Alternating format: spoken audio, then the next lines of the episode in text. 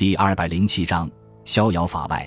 亨利·托曼做过许多令自己非常得意的事，然而其中最让他得意的事是他杀了一个人，但却没有受到法律的制裁。他至今仍然逍遥法外。在夜深人静的时候，他经常细细地回味这件事，越想越觉得自己了不起，简直就是一个犯罪高手。杀了人却没留下任何蛛丝马迹，至今仍安然无恙。这样的罪犯，天底下恐怕也没有几个吧。知道事情真相的只有一个人，那就是他的妻子路易斯。事发那天晚上，路易斯刚好在客厅里，他看到两个黑影走到阳台上，好像在争论着什么。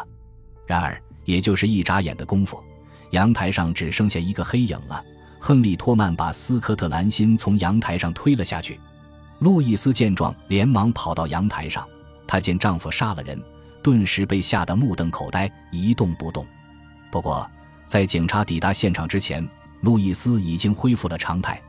原来，亨利·托曼让他明白，无论他说什么，警察都不会相信斯科特·兰辛是被害身亡。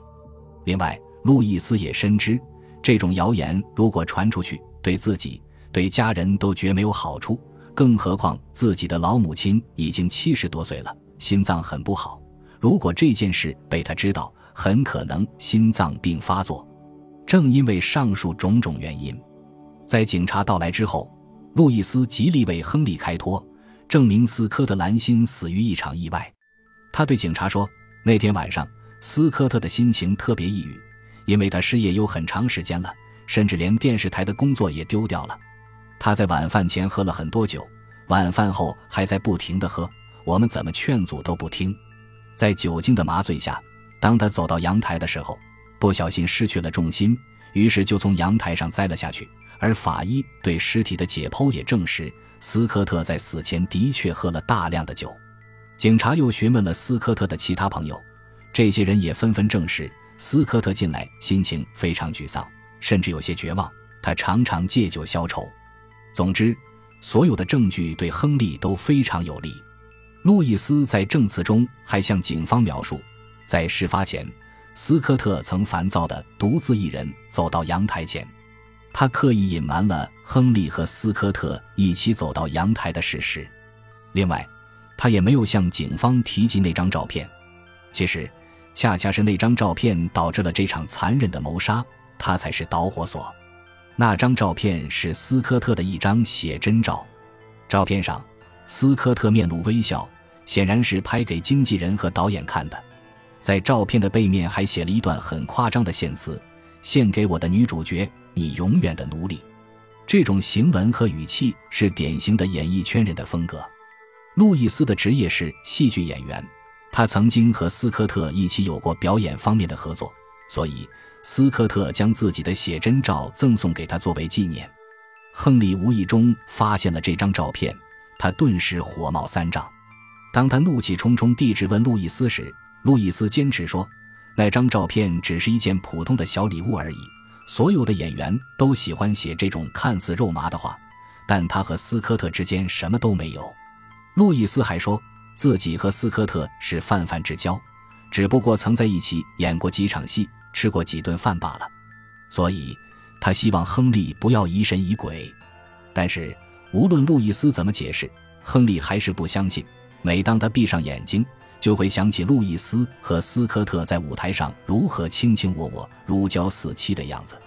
亨利曾经去看过他们的表演，台上路易斯和斯科特演得缠绵悱恻，而台下的亨利则看得怒不可遏。此外，还有一件事也让亨利耿耿于怀。最初，当亨利向路易斯求婚时，路易斯很长时间都表现得犹豫不决。莫非那时候他就和斯科特有染？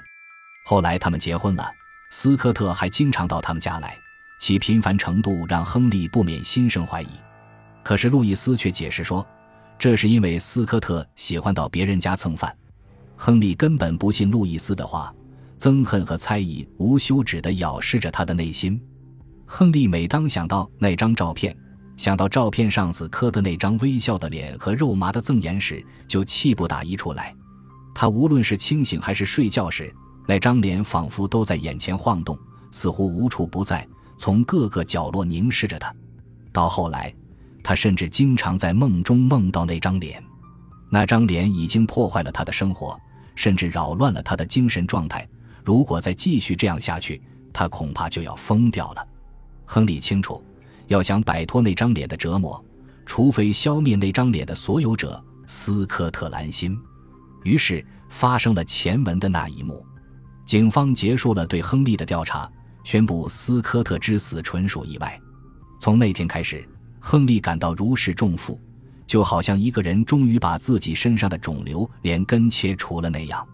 他兴奋地对路易斯大喊道：“他终于从这个世界上消失了，就像他从来没有存在过一样。他再也不会出现在我的生活里了。我彻底摆脱了他。”当亨利疯狂地发泄完之后。发现路易斯正注视着他，这也是亨利杀死斯科特之后，路易斯第一次用正眼看他。路易斯没有表现出喜悦，也没有表现出愤恨，他平静如水的眼睛中什么感情都没有。他已经对亨利彻底失望了。亨利也从路易斯的眼中读懂了他的心思，他知道，也许现在妻子对自己已经没什么感情了，但他仍自信地认为斯科特一死。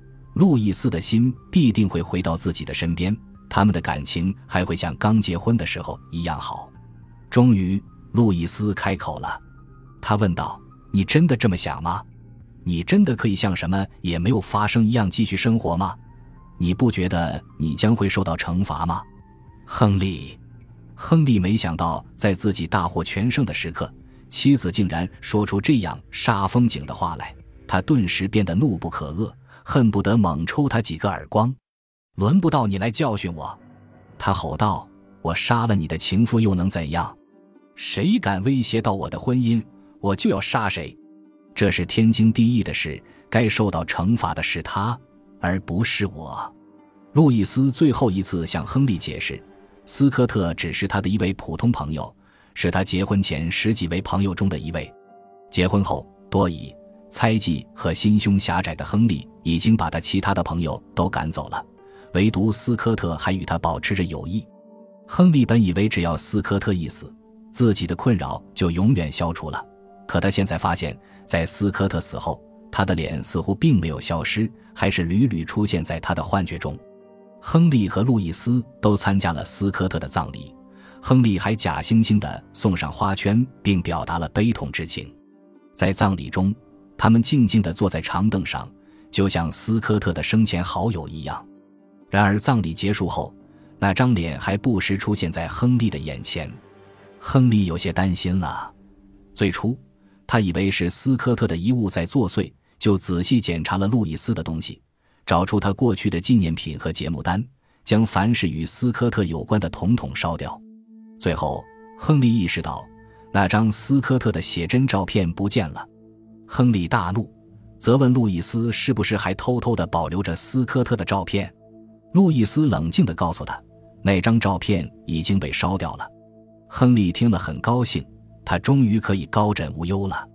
然而，仅仅安静了几个小时，那张脸仿佛又在他眼前出现了。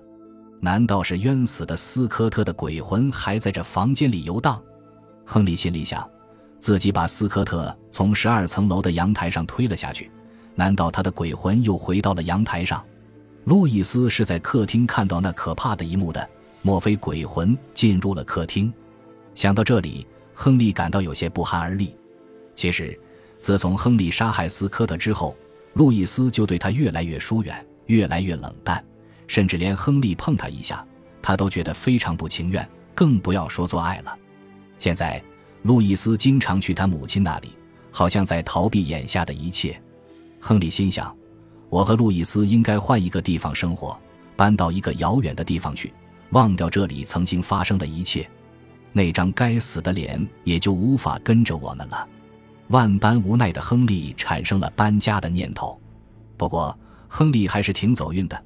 他刚打算离开这里，机会就找上门来。亨利的老板将他提升为负责中西部地区的经理，他将前往芝加哥赴任，并且获得更高的薪水。可路易斯不愿意去芝加哥，他希望留在纽约，守在老母亲身边，而且在纽约还有他仅有的几位密友。你不要总拿你的老母亲做借口。亨利不屑一顾地说：“他年纪大了，又有心脏病。”路易斯恳求说：“如果让他一个人在纽约生活，我实在放心不下。那我提醒你，你不要忘记你的情夫斯科特是怎么死的。”亨利威胁说：“如果你不想让我把这件事告诉你母亲，那你最好听我的。”感谢您的收听，喜欢别忘了订阅加关注，主页有更多精彩内容。